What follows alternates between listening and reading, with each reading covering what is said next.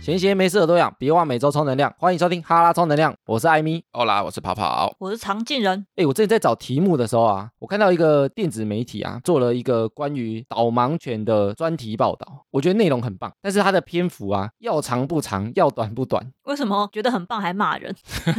所以我想说啊，我就专门录一集针对导盲犬的话题，录一个特别集 SP 啊。所以这一集会介绍导盲犬的一生吗？哎，你们在路上啊有没有看过导盲犬？跑跑呢？你有注意过吗？有啊，因为我住的附近有一个盲人按摩，所以常常可以看到导盲犬。哦，他们上班的时候，对对对，有一个盲人，他有导盲犬。那一间就是一个盲人按摩店，对所以它里面的话其实都是有蛮多只导盲犬在里面的，蛮多的，蛮多的 啊，真的假的因？为一人一只嘛。我等一下来讲一个数字，你们可能会吓一跳。这个电子媒体啊，叫做窝窝，狗窝的窝吗？对，狗窝的窝，它是一个关心动物跟生活环境的电子媒体，就针对导盲犬做了一个很完整的专题报道，就截取它里面的一些重点。那最后我也会把窝窝的网站放在我们节目资讯栏，如果想了解更多动物议题的话，或者是之后有趣的，我也会在节目上再分享。那文章中有提到世界是什么时候开始有导盲犬？哎，这个我有另外查哦。导盲犬的由来啊，最早有导盲犬的记录是在公元前一百年就有了。这么久了，他说那时候德国有一个盲眼的国王，他有一只会带路的导盲犬，他有说他那时候牵的是什么狗吗？没有。吉娃娃。然后第一次世界大战的时候啊，因为很多军人他有受到毒气的影响，造成失明，所以那时候就有很多导盲犬的辅助，让他们可以重返社会。那时候才开始慢慢建立这种训练的制度。然后一直到一九一六年啊，德国是第一个创立导盲犬的训练学校，所以其实真正专业在训练导盲犬啊，其实也大概一百年左右而已。从那个第一个导盲犬的国王到一九一六年，好像有点久，就大概过了两千年，才有人真正在训练导盲犬。所以以前都乱牵，是不是？以前就是会带路的狗，就是好狗，对，就是一条好狗。然后文章有讲到导盲犬的训练，包含它怎么接受训练，然后训练要多久，学习哪些技能，它有非常详细的报道。那你们猜啊，台湾训练导盲犬的学校有几个？十个吧。十个，三个吧，台北、台中、高雄，全台湾只有两个。台北和高雄吗？一个是慧光导盲犬教育基金会，一个是台湾导盲犬协会，只有这两个在训练而已。然后你们说附近很多导盲犬啊，你们猜一些台湾在服役中的导盲犬有几只？两千只，一个盲人一只， 对啊，一个盲人一只，大概两千只。所以没有每个盲人都有吗？怎么可能每个盲人都有啊？台湾的盲人啊，大概有六万个，那有几个人有导盲犬？你猜有几只？一千我猜两千，台湾真正在服役的导盲犬啊，四十只。 啊，那么少？这么少？那我跟跑跑为什么很常看到？ 对，所以我才说你们看到会不会都不是导盲犬？你说只在遛狗？ 对， 可是它都有装那个架子哎。对啊，有那铁的提把，他说真正有在服役的只有四十只，所以其实超级不足的。那要怎么分辨它是真的在服役，还是是人家在遛狗呢？如果是慧光啊，会穿红色的背心。披一个那个红色的一个类似布在身上那一种，对，他说那个才是服役中的，然后有些他是在训练中的，训练中会披蓝色的背心，然后会显训练中， 对不对？训练中我不确定。哦我有看过它旁边会粘一个训练中，哦，那个不确定是不是自己穿的。 然后他说这些导盲犬啊，你如果有在服役跟训练的啊，他们都要登录在卫福部里面。是卫福部哦。对，它有一条法规需要登录，登录之后啊，这些导盲犬才可以自由进出店家跟大众交通工具。所以他们进出捷运站或进出导盲犬那种店家是有要出示证明吗？可是它如果没有穿衣服，然后又不用出示证件的话，它现在的法规啊，是规定你不可以限制导盲犬进你的店。所有的店都是对，正常来讲你不能拒绝啊。但是他说，一般你现在签导盲犬的盲人啊，通常也会先礼貌性的问一下店家，愿不愿意让我的导盲犬进去你的店里。以前啊，他们上公车，可能有些公车司机会拒载，比如说你的狗太大只，可能危险的，可能会咬人啊，或者可能会臭啊，有人会怕啊。他说，其实这个都是犯法的，这是违规的。司机才臭嘞，狗那么可爱，所以他说，其实有些人啊，牵大狗，他会骗站务人员说他是导盲犬，他只是忘了穿背心，或者他只是没带证件之类的。你说去买铁架，然后只是在遛狗对， 然后他想自由进出一些空间啊，哦所以，他可能又用骗的。他说服役才四十只，我想说你们附近的盲人每个人都有一只，哪 来的？然后导盲犬怎么训练的啊？第一阶段出生的时候，一般就会在在导盲犬的培育中心里面出生。那出生呢，他们就会在那边做团体的训练，那时候就会开始挑选，比如说他会训练他们定点上厕所，或者他在很小的时候啊，就让他穿背心，然后穿那个项圈，提早习惯他背部跟颈部有东西绑住的感觉，不会想把它脱掉啊。哦，要习惯这样子的装备在身上。对，然后导盲犬的培育啊，其实很严谨哦。它有品种的要求吗？一般来讲啊，会挑选品种狗，为什么要品种狗？米克斯不行吗？米克斯一般不行。为什么体型不够大吗？不是，是因为米克斯啊，基因很不稳定。因为你要训练它成为导盲犬啊，它的基因要很稳定。它比如说它要很乖，它膝盖不能有，比如说很容易退化，或者它不能有一些特殊的疾病，就是要很健康的狗才能当导盲犬。哦，所以才会那么常看到是拿拉布拉多当导盲犬。对，所以一般都是纯种狗啊，而且他们为了让品种很稳定啊，一窝狗一开始生出来的时候，就会从里面挑选最健康的一只出来当种狗，就是出来交配用的，对，只有一只最健康的，然后它的个性也是最好的，看起来最乖的。那它还需要当导盲犬吗？还是它专门就是用来交配用？那一只当种犬啊，它就不会当导盲犬，它是拿来准备生下一胎的。哇，一生就为了那一件事情而活啊！比如说，它会测量它的骨骼健康度啊，或者它有没有遗传疾病啊，就是它最健康的，它拿来当种犬啊。其他的啊，你没有被当成种狗的啊，就会结扎。剩下那些被结扎的狗都可以当导盲犬吗？哦，它要经过一连串的训练，很多道关卡。然后我们刚刚提到那个品种狗啊，大部分的导盲犬啊都是拉布拉多，然后也有少部分是黄金猎犬，然后国外有些会用狼犬，德国狼犬嘛，对，这三种是比较适合的，因为比较大只，品种比较适合当导盲犬。个性好像也比较稳定。哎，他说个性的话、啊，其实最多的啊是拉布拉多，大概全世界百分之九十是拉布拉多。拉布拉多这种狗的个性好像也比较温和一点。他说拉布拉多啊比较平易近人，适应力良好，服从性高，特别适合当导盲犬。但是它有一个非常严重的缺点，爱吃吗？对贪吃，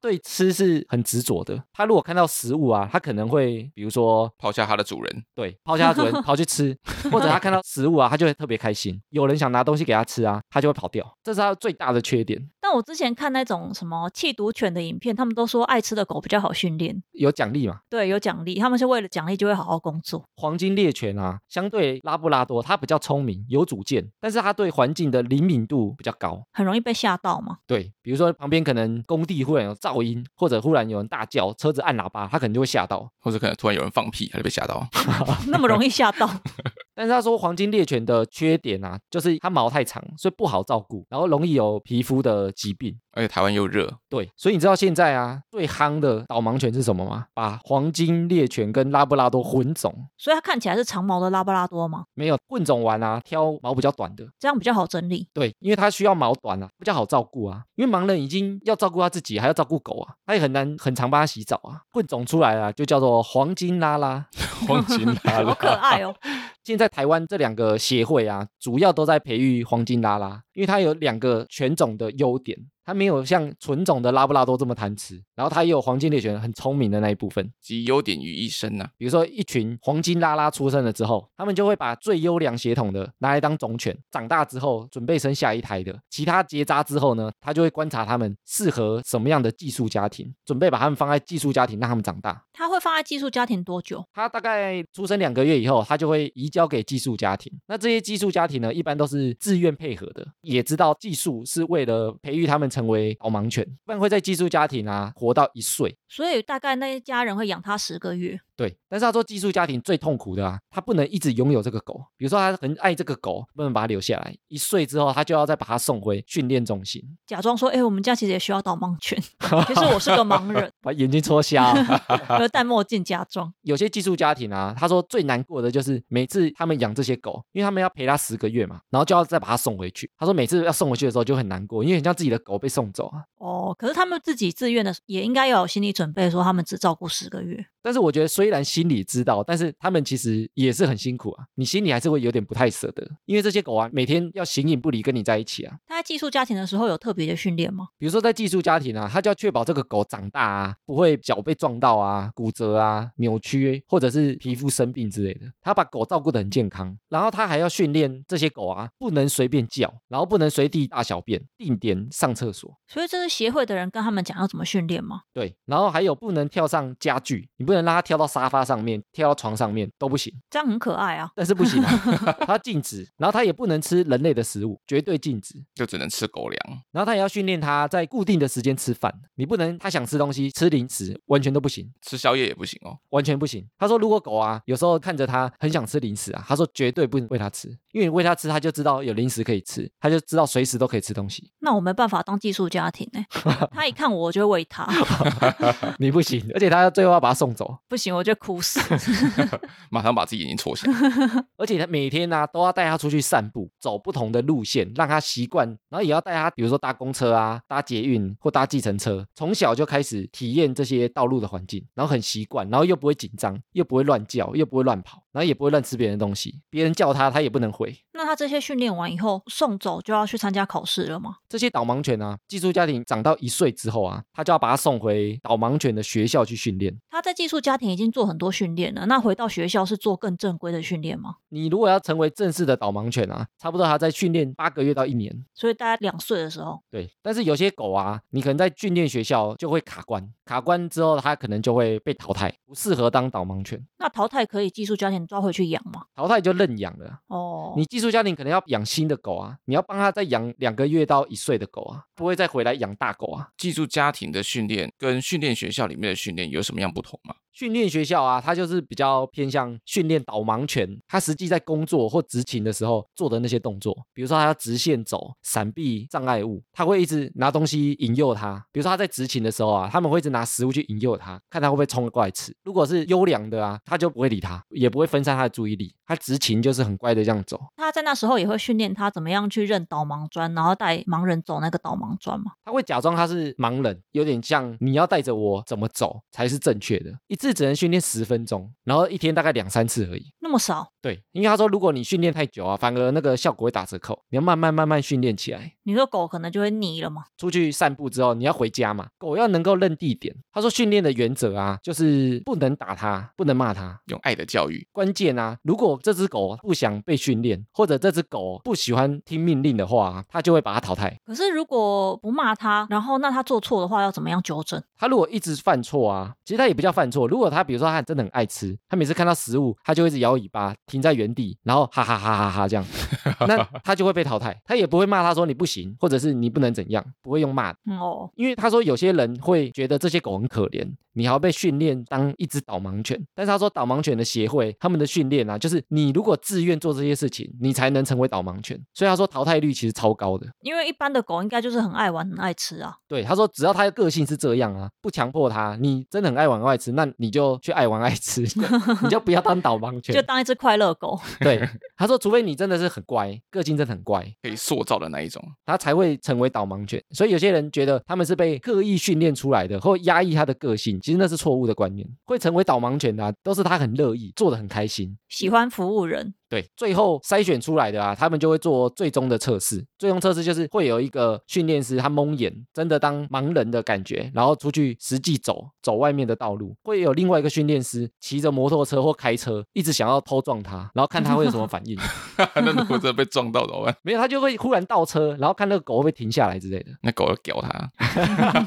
咬他的脚，咬它会吓到啊，或跑掉啊，那个就不合格，那如果它不能叫嘛，就是警告说有危险，就停下来把你撑住。他们身上装备就会把你拉住啊，比如说车流太快，他们要判断啊，比如说他认为这个马路过不去。有危险，对他就会停住，比如说旁边有一台摩托车，可能闯红灯或者抢黄灯，他就会把主人拉住。他做这些训练， 那如果狗狗的脚不小心被踩到，它也不能叫嘛。我我不知道，他可能要很冷静你。说，我会跑过去帮狗踩回去。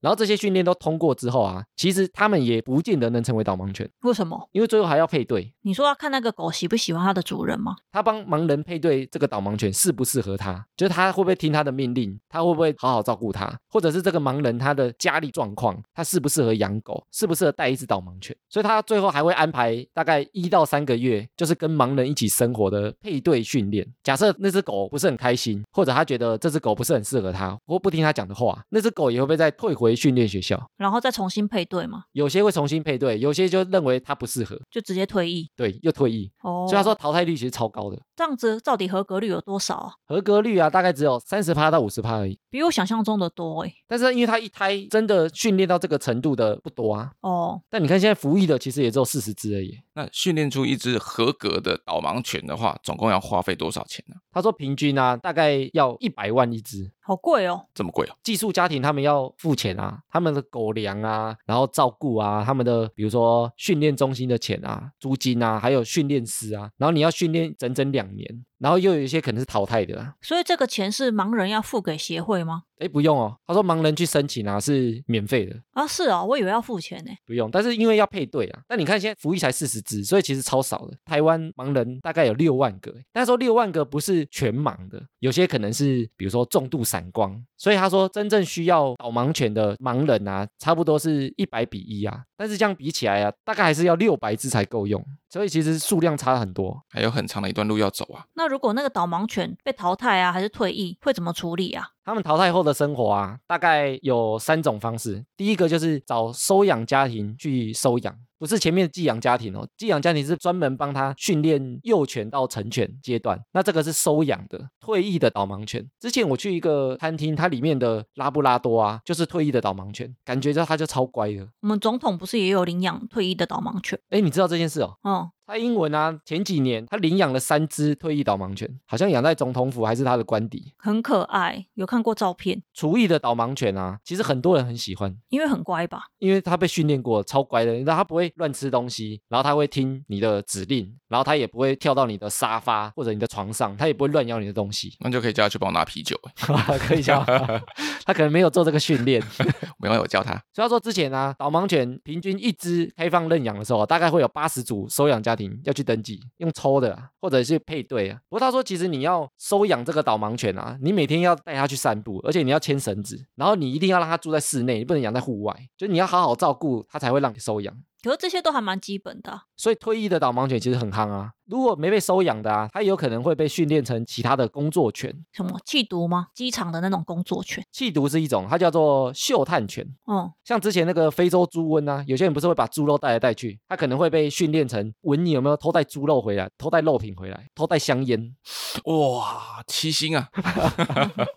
其实工作犬有很多种哦，比如说九二一赈灾啊，它有搜救犬所以那些搜救犬有一些可能也是这些导盲犬去训练的， 哦，对。然后警察也有警犬，国防有军犬，然后海关有缉毒犬，然后学校有校犬， 校犬算吗？张校犬 不是，啊 那于天他们家有鱼香犬， 他有写校犬啊，就是在雇学校的，雇学校要狗嘛， 那学校的校犬都是大家在那边喂东西，根本就不会顾学校。然后还有学伴犬、陪伴犬，还有教育宣导犬，我也不知道这些犬 是什么，它是有可能会转掉啦。而有些还有展示用的，它不适合当导盲犬嘛，它会转做教育宣导犬，就是让民众喜欢或者认识导盲犬。哦，先去学校给小朋友说这是导盲犬，这样对，啊，你遇到它可能要怎么做哪些动作啊？比如说它特别嗨，它很平易近人，每个人都好的那种。它的缺点就是跟人太亲近了。人人好啦。他说这种你可能没办法成为导盲犬，因为你不够冷静。他说工作犬还有一个叫动物辅助治疗犬呢，狗医生之前那个为了与你相遇，不是就有他怎样？就是有一只狗闻得出来人有癌症啊？哦，因为他们嗅觉很灵敏嘛，所以闻到他可能身体有什么病变，他可能就会做出对应的动作。对，电影里面的是就是会趴下，然后脚交叉，代表他身体有问题。然后还有一些工作犬叫做疗愈犬跟心辅犬，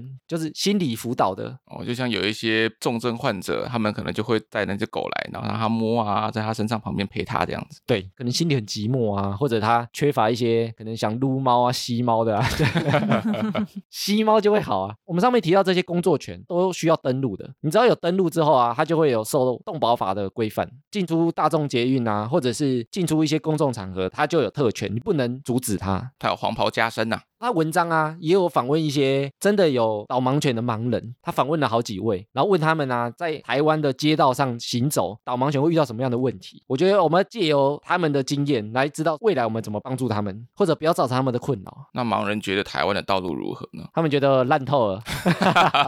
他说第一个啊，他们需要走人行道，但他说人行道最大的问题啊，就是停了很多摩托车跟脚踏车。而且摩托车都喜欢骑在人行道上，对，一个是骑在人行道上，然后可能会吓到他跟狗。狗，他们不知道方向嘛，所以他们在人行道在走的时候，有时候狗或者是他们自己会被忽然骑过去的脚踏车或摩托车吓到。丢干啦，我们有时候都会临停，比如说我们就便利商店去个麦当劳，那、就临停在外面。他们如果要经过的时候啊，狗跟盲人啊，它就需要闪来闪去，闪来闪去，就会很危险。人行道上太乱了，所以如果我们临停人行道啊，其实就要多想想啊。不要贪图自己的方便，造成人家的困扰。诶我前几天才被开了一张 临停人行道，丢犀利啦，丢犀利啦，他要开我单，我也没有什么反抗，我说哦好，是我的不对，你开吧。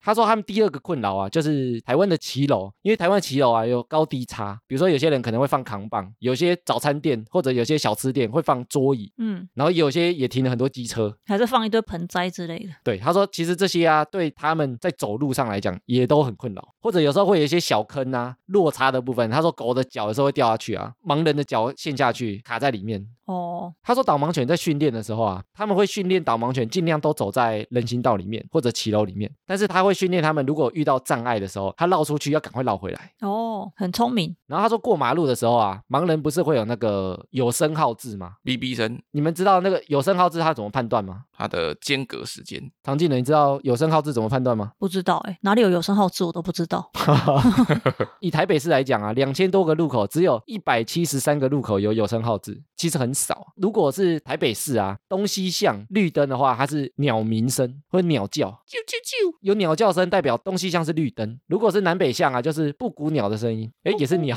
对也是不鼓，不鼓不鼓，然后行人专用绿灯啊，就是蟋蟀的声音。太冷门了吧？蟋蟀的声音，那是小时候才听得到的声音呢。他说盲人啊，有时候在过马路就要听这个声音，判断哪个地方是绿灯，他能不能走啊？不过他说，其实台湾现在很多因为住宅啊，有时候会抗议，觉得那声音太吵了，比如说半夜，比如布谷布谷啾啾啾啾啾，他觉得太吵了，有些人去抗议，就把它调很小声，啊，导致哦盲人反而听不到。形同虚设啊，所以他说盲人在过马路啊，基本上是听车流而已啊，车流的声音来判断到底能不能过。所以其实他说超级危险， 听有没有车开过去来判断能不能过马路，对，超危险。超可怕、欸。如果你把眼睛蒙起来啊，然后就只听车子的声音，然后叫你过马路，你吓得吓得半 死。像眼睛睁开，你在医院呢。而且他说，因为他们没办法判断几秒，所以他们都只能等刚绿灯，他们才敢走。哦，你就是走到那里知道是绿灯，你都不敢走，因为你根本不知道剩下几秒。对啊，因为如果被卡在中间很可怕、欸，对啊，卡在中间，你不知道前进还后退。然后刚好提到大众交通工具跟室内空间嘛，基本上你只要有导盲犬，不能禁止它进去。所以如果你是店家，你不能明确的禁止导盲犬进去你的店里，只要它在工作。诶，我当初看完它完整的报道之后啊，其实就学到了很多东西，很多以前不知道的小知识。那前面有提到导盲犬训练需要花很多钱吗？然后我们台湾的导盲犬啊，严重的不足，所以如果我们有要捐款的或者是赞助的啊，目前台湾只有两个导盲犬机构，啊就我们前面讲，一个是慧光导盲犬教育基金会，一个是社团法人台湾导盲犬协会。所以如果要捐款的啊或赞助的啊，就找这两个单位就对了。 那如果要去认养的话，我们有提供认养的报名方式吗？认养，我觉得认养因为太夯了，我觉得可以不用特别宣传，那私底下告诉我。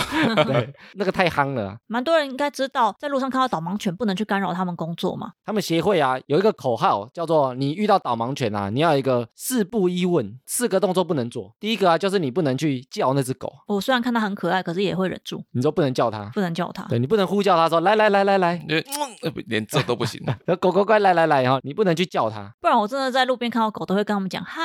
然后再来是你不能去摸它，有些人说哎你狗好可爱哦， 对，摸它的头这我也会忍 住，啊，这也要忍住。然后再来是不能喂它吃东西，哎不是跑跑随身都会携带狗零食，也要哦忍住。对我随身会携带狗粮，对不能丢在路旁边，它跳过去吃。我就看着它，我自己吃掉，啊， 也不行，最好是不要在它面前吃东西，因为它可能会很想吃啊它。会忍不住啊。对啊，或者他会分心啊，就会很危险。然后再来是，你不能拒绝他去任何地方，比如说你要进店里啊，你是店员，你不能说哎不能进来哦，或者这里不欢迎你们哦，都不行。所以就是不喂食、不抚摸、不呼叫跟不拒绝。那疑问是什么？一问啊，就是你可以去主动问那个盲人有没有需要什么样的服务，哦我以为是我那只狗哎，问你乖不乖。 所以你要去问那盲人，呃，需不需要带你到哪里？他也许会给你一些诶他的要求嘛，比如说我想要过马路，你可不可以帮助我到达哪里？我比如说我已经迷路了，我已经不知道怎么回家了。他想要买一个什么样的东西，你能不能帮他买，帮他拿？诶，之前有一个 app 是好像叫盲人的眼睛，哦，我朋友有下载欸，你下载那个 app 之后啊，他是盲人嘛，或者他是老人，他有些事情需要呼救，需要人家帮忙，他就会拨里面的电话。我朋友有接到过诶，他真的接哦起来的时候，那个画面是一张一百块，然后那里面的人问他说：“我拿到这张钱是什么币值对啊，就是他没办法分辨，他就用那个 app 打出去。那你如果是自愿装那个 app，你就可以接到电话，他就会跟你讲他的需求。然后你就可以帮助他这样子。对，比如说我在江子翠，我要怎么到新浦站，我要走哪个方向，他可能用手机拍他的附近给你看，你跟他讲，或者像你刚刚讲说判断那个钱啊，他摸不出来是一百块、一千块、五百块，他怕被骗啊。也不知道那 app 还在不在，我们说不定可以尝试下载下来，看会不会接到帮忙的电话，说不定能帮助到谁。然后这也可以帮我变成我们的新体验。我们去找一下那 app 叫什么。？”聊完这一集，我发现对导盲犬有更多认识。像我之前不知道训练那么久诶，感觉以后这种动物议题可以再多聊聊。我觉得聊狗很赞诶，以后艾米可不可以多找这种狗啊、什么动物的议题来聊？这也要刚好有吧。不行，一定要。呃，最后啊，除了你们可以捐款给导盲犬协会之外，也可以多关心导盲犬的工作状况以及盲人的使用情境，多关心他们一点啊，多帮忙他们一点。就看到盲人的时候，可能主动去问他要不要帮忙。 哎，对啊，其实他如果没有导盲犬，也是要去帮他忙啊。 所以就是看到盲人的话，就说那我可以当你的导盲犬吗？人家有想要吗？人家养你是不是？ 对我很乖，我不会乱叫、哦。好啦，以上就是本集哈拉充能量。喜欢我们的听众呢，可以到各大播放平台订阅及追踪我们的节目。有 Apple p a c k a g e 的听众可以拉到节目最下方给我们五星回馈，我们会在节目上回复听众朋友。也可以追踪节目的 IG 以及 Facebook 来跟我们留言互动。原则上，我们每周一固定更新，周四惊喜更新。我是哈拉充能量的艾米，我是跑跑，我是常见人，我们下周见喽，拜拜。